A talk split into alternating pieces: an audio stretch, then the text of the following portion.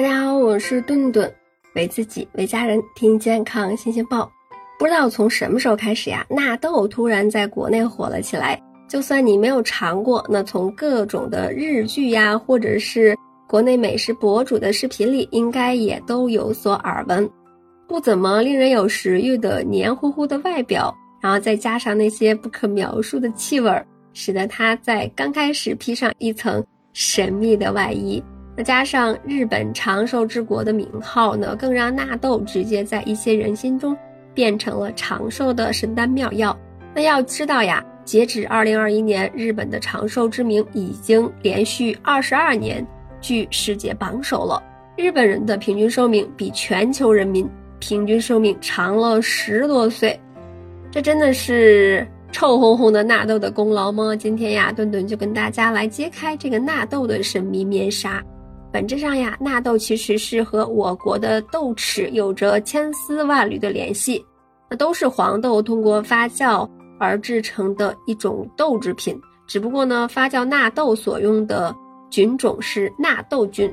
传统中的纳豆做法就是将蒸熟的黄豆用稻草包裹起来，那稻草呢浸泡在一百度的沸水中杀菌消毒，并且呢。在四十度放上一整天，稻草上常见的枯草杆菌耐热性高，那杀菌过程中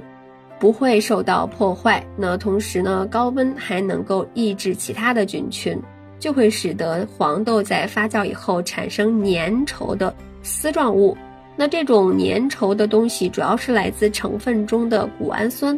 就被认为纳豆美味的来源了。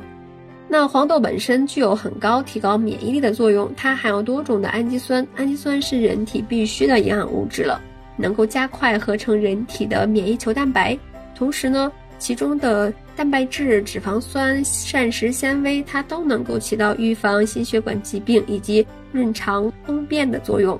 刚刚我们也提到了发纳豆所需要的纳豆菌呐，它是属于一种枯草芽孢杆菌，发酵的过程中可以。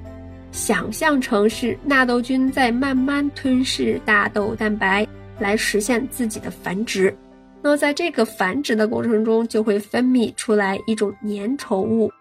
也就是我们见到的拉丝。那也会产生无数的维生素 K 以及纳豆激酶、杆状的肽酶、皂素以及异黄酮成分含量也会增加。那这些物质呢，都是有一定程度有益我们身体健康的，但是呢，其中呀被称作纳豆提取物的主要物质就是纳豆激酶。之所以纳豆被称作长寿神药，就是有人认为啊，这个纳豆激酶能够溶解血栓，治疗癌症。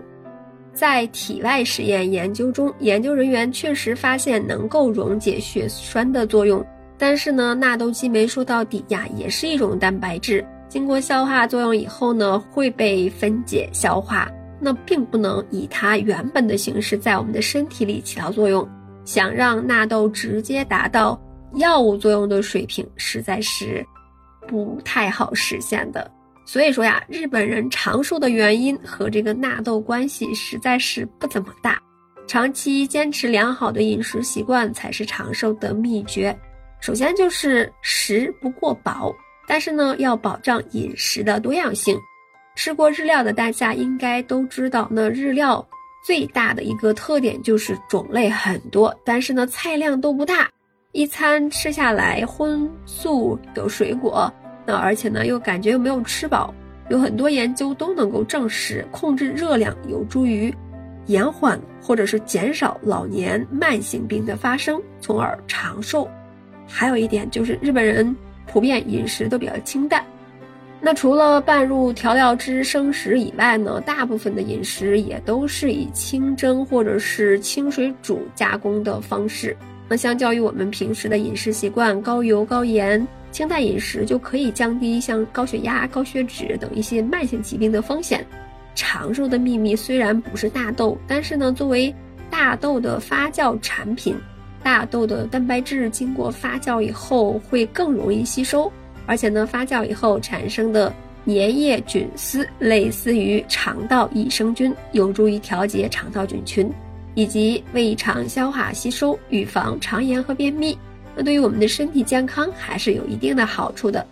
那纳豆是一种健康食品，但是呢，我们要理性看待，不能把它和治病的药混为一谈。